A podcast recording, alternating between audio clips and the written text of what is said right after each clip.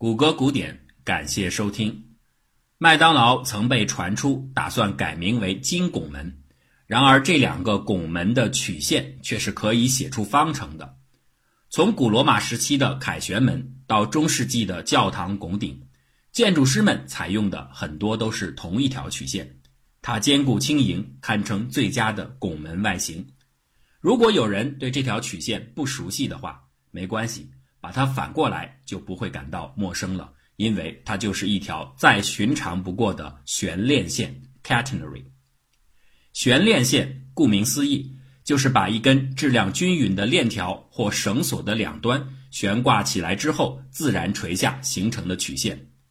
人们早就注意到了这类曲线的存在，但直到17世纪才开始认真地探求这一曲线准确的数学表达形式。悬链线最标准的形态是把两端固定在等高度的两点后形成的，大家对此司空见惯。但是悬链线究竟是什么类型的曲线呢？很多人或许会从直观上猜测它是一条抛物线，因为看起来的确很像。就连最早提出该问题的物理学家伽利略也一度是这么认为的。在一六三八年，他所撰写的《两个新科学》一书当中。伽利略提到，悬链线可能就是一条抛物线。他在描述如何绘制这样的曲线时写道：“另一个方法是在墙上钉两个钉子，保持相同的高度，在其上悬挂一根链条，它将被假定为具有抛物线的形态。”通过观察，伽利略进一步正确地指出，当悬链线拉伸的越扁平时，也就是曲率越小时。它和抛物线越难以区分。和伽利略同时期的笛卡尔也有类似的猜测。笛卡尔的朋友皮克曼曾向他提出过关于悬挂绳索形态的问题。笛卡尔在自己的笔记中注释说，它们可能是某种圆锥曲线。显然，在这里，封闭的椭圆不会是候选者。笛卡尔是把开放型的抛物线和双曲线都放进了怀疑名单。但是他的猜想仅止于此，没有材料表明他在这个问题上有过继续的探讨。此后几十年间，几位数学家使用不同的方式，各自证明了悬链线并不是抛物线。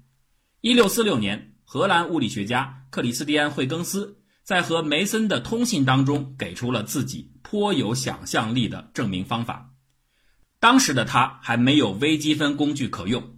他就在悬链上加挂了一串虚拟小球，来凸显载荷分布的影响，并且他用这种土办法证明了如何改变真实世界中并不存在的绳子的自重分布，才能真的得到一条想要的抛物线。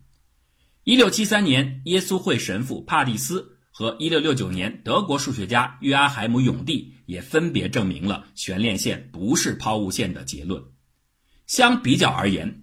这三人当中，帕蒂斯的证明最为优雅。他使用了一个有趣的推论：悬链线上两条切线的交点应该恰好通过整根线条的重心。这里啊，大家可能会有一个疑问：参加过高中物理奥林匹克竞赛的人一定会有印象，在训练题目当中就有计算悬链线方程的问题，而其标准答案正好是一条抛物线。那这是怎么回事呢？因为在这里的标准解法当中，从绳索的微圆静力分析，可以非常容易的推知悬链曲线方程的二阶导数等于一个常数 lambda g 除以 t，t 是绳索上的分布拉力，lambda 是质量的线密度，由此方程的解当然是一条抛物线方程。但是这个解法存在着一个假设前提，也就是一段绳子的质量。不是正比于这段绳子的长度，而是正比于它在水平方向的投影长度。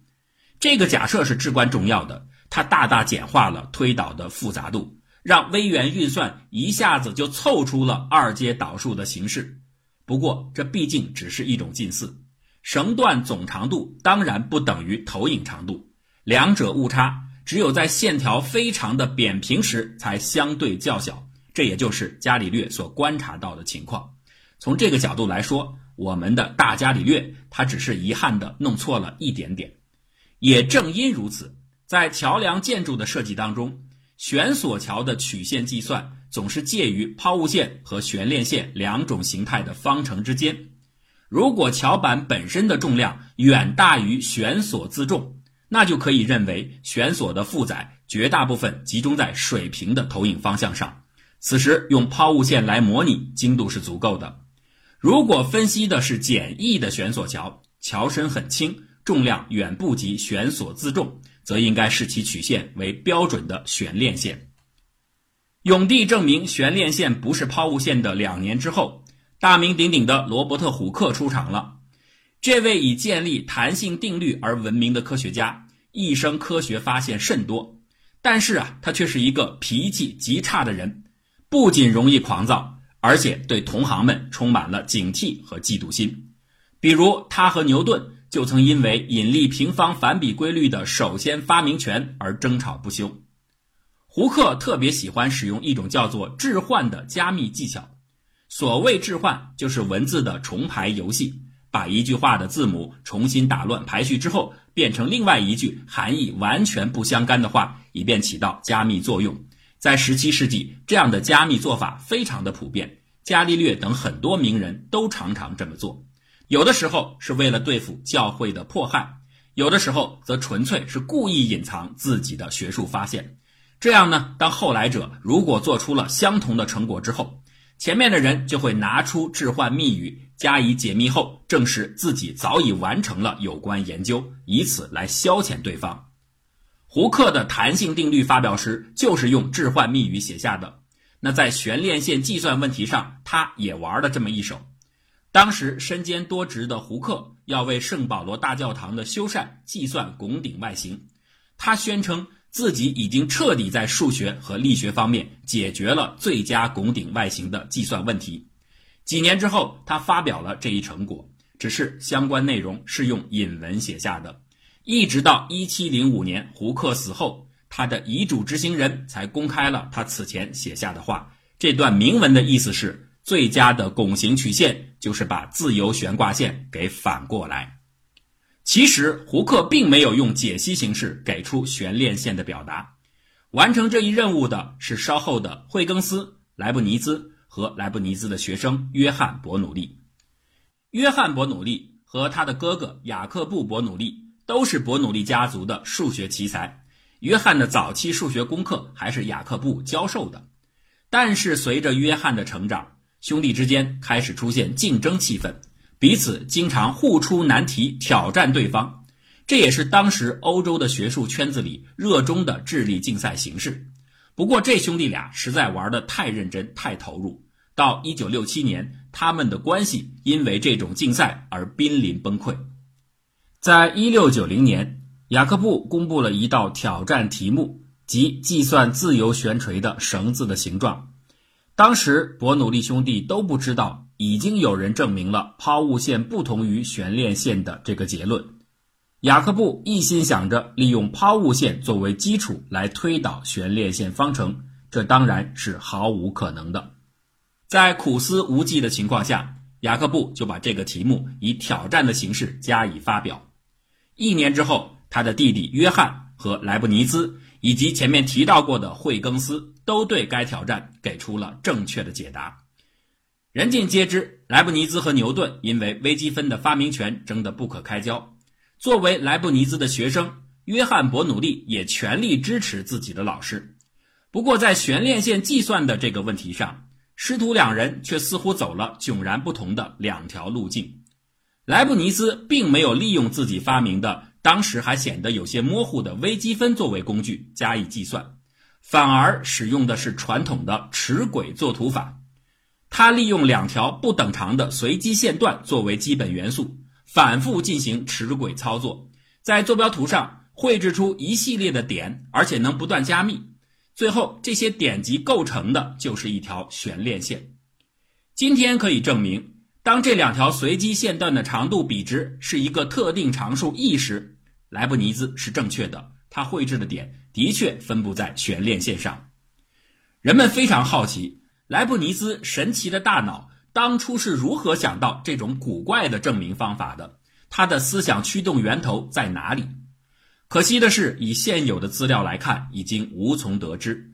唯一可能的推断是，他从悬链线会把自己的分布等效重心放置的尽可能低这一理念出发，完成了齿轨作图的证明设计。相比之下，约翰·伯努利对微积分的运用，至少在这个题目上更加的熟练。他正确的给出了悬链线的解析形式。悬链线是一条双曲余弦曲线，双曲余弦就是指数曲线 e 的 x 次方和它的对偶曲线 e 的负 x 次方的平均曲线。在约翰·伯努利的时代，还没有出现双曲三角函数这样的术语，甚至连 e 的定义也是由他的哥哥雅克布完成的。所以，约翰给出的方程只是一个正确的微分形式。但这已足以让他认识到悬链线是一条超越曲线，而不是他哥哥雅克布苦苦追求的抛物线。至于已经在悬链线问题上研究已久的惠更斯，这次仍然受制于数学工具的限制，而未能写出曲线的解析方程。但是啊，他列出了大量的关于悬链线的数学推论，显示他确实对这条曲线有了充分的正确的掌握。惠更斯、莱布尼兹和约翰·伯努利三人相比，当然约翰的解最为彻底。悬链线有许多奇妙的地方，比如说著名的正方形车轮游戏。如果古代人造车轮时把车轮设计成了正方形，那坐车的人肯定要遭罪了，因为在平坦的路面上滚动的正方形，它的中心会时刻发生高度的改变。如果有一个聪明的降眼子设计师，他呢不愿意用车轮救活路面，把轮子改回简单的圆不就行了？他是打算用路面救活轮子，让道路波浪起伏，来保证每一个时刻正方形的中心都会因为路面高度的补偿而维持在同样的水平高度上。这一点能不能做到呢？能，只要让波浪线符合一段一段的悬链线方程。正方形车轮一样可以在这样膈应的路面上畅通无阻。其实这个结论还可以拓展到其他的任意正多边形车轮，它们都可以保持平稳的行驶，但是路面都得是精心拼接的悬链线的线段。神奇之处还不止于此。如果我们把指数曲线 e 的 x 方看作一面弯曲的镜子。让无数条平行光线从正上方照射到这一曲线镜面上，经过反射后向外飞出。当把所有的反射线条全部绘制出来之后，反射光线的包络，也就是反射光所能照亮区域的边界，就是一条悬链线。前面提到过，伯努利兄弟他们在最速降线问题上曾经做出过突出贡献。所谓最速降线，就是任取空间中一高一低的 A、B 两点，假设在 A、B 之间搭建一条任意形状的绝对光滑的轨道，让小球从 A 点滑下，沿着轨道来到 B 点，在所有的可能路径当中，使小球用时最短到达 B 点的那一条路线，就被称为最速降线。最速降线问题的研究草图。看起来上面画的线条很像一条一条悬挂的绳索，或许啊，伯努利兄弟正是从这里由最速降线问题的研究分支到了对悬链线的研究，也说不定。对于最速降线问题，我们会在以后的节目中专门介绍，这里只给出研究的结论：最速降线就是一条摆线。所谓摆线，是在一个半径为 r 的圆周上标记一个定点 P。当该圆沿着平坦的地面无滑滚动时，P 所划过的空间轨迹就是摆线。这种以定点运动轨迹来表示曲线的方法，非常的形象直观，受到人们的欢迎。这被称作旋动线。人们后来发现，悬链线也属于这类旋动线。它的旋动方式非常有趣，因为它刚好要用到悬链线的近亲抛物线。当我们把一个抛物线外形的车轮，让它沿着平坦路面无滑滚动时，抛物线的焦点经过的空间轨迹，恰好就是一条悬链线。如果把自由吊挂形成的悬链线连同它最低点下方的水平 x 轴竖立起来，接着让竖直的悬链线围绕竖直的 x 轴旋转一周，这样扫掠而成的曲面就叫做悬链面。大家可能都听过这个有名的关于悬链面的例子，就是把两个等半径的铁丝圆环一上一下伸进肥皂水当中。轻轻拉开两个圆环的间距，扯出一张肥皂膜出来。肥皂膜自然张成的弯曲表面就是悬链面。之所以会如此，是因为皂膜在表面张力作用下会形成最小曲面，悬链面刚好是这个边界条件下的最小曲面。这个结论在1776年就第一次由欧拉加以证明。不过，这个广为流传的说法有一个细小的瑕疵。所谓最小曲面，并不等同于表面积最小的曲面。严谨的来说，最小曲面是一个局部定义，而不是全局概念。它指的是在一个曲面上，如果曲面上任意一点的邻域范围内都处在表面积最小的状态，则该曲面就是最小曲面。现在已经发现，在相同的条件下，有可能存在着多张最小曲面。此时，如果用总表面积最小作为一种限定，你就得排除掉一些其他的最小曲面。显然，这是不符合定义的。即使是双圆环肥皂膜这个经典的例子，也可以证实，在有些参数条件下，两个圆环的皂膜如果直接限缩为上下两个圆面，它的总面积是有可能比悬链面更小的。但是，这样的两个分开的圆不是最小曲面。在几何上，最小曲面有一个常用的等价定义，就是平均曲率处处为零的曲面。平均曲率该怎么理解呢？还是回到双圆环造模的这个实验，我们发现，当两个圆环间距很小时，此时的造模在腰部向内弯曲的程度很少，整体上近似为一个圆柱面。随着圆环的拉开，肥皂膜向内凹陷的程度越来越深。这就是平均曲率在发挥作用。悬链面的每一个横截面是一个一个的圆，其侧向的剖面，也就是数学上说的母线，是一条悬链线。当圆环的间距拉开时，从两侧向中心看，截面圆的半径迅速变小，也就是说，这个横向的曲率在快速变大。这一维度的弯曲越来越厉害，那为了保证平均曲率为零。另外一个维度的母线曲率也必须同步增加，这样才能从相反的方向用同等的强度抵消横向曲率的增长。母线和横截圆就像经线、纬线一样编织在一起，它们的曲率同步增减，始终维持着零和博弈。这个结果就造成了观察者看到的肥皂膜演变规律。